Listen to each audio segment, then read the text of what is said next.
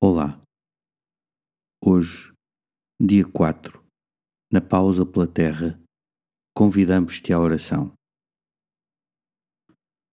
Para que o nosso coração se converta, é preciso abrirmos-nos à oração e ao diálogo com aquele que nos criou com tanto amor. Houve esta passagem da carta de São Paulo aos Romanos que nos lembra que o Espírito sabe o que deseja o nosso coração. O Espírito ajuda a nossa fraqueza, porque não sabemos o que havemos de pedir como convém. Mas o mesmo Espírito ora por nós com gemidos inefáveis.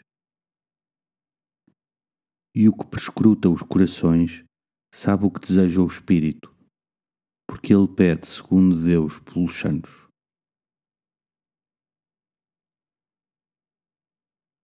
Deixa que estas palavras façam um eco no teu coração e que o tornem mais fiel e capaz de dialogar com aquele que criou todas as maravilhas que estão ao nosso dispor.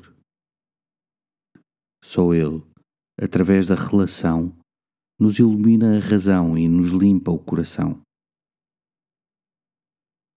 Hoje pede ao Pai que olhe pela terra, pelos seus habitantes e todas as coisas nela criadas. Pede ao Espírito que converta os nossos corações à casa comum que Ele deixou ao nosso cuidado.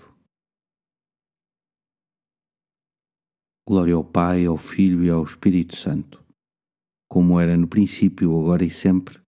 Amém.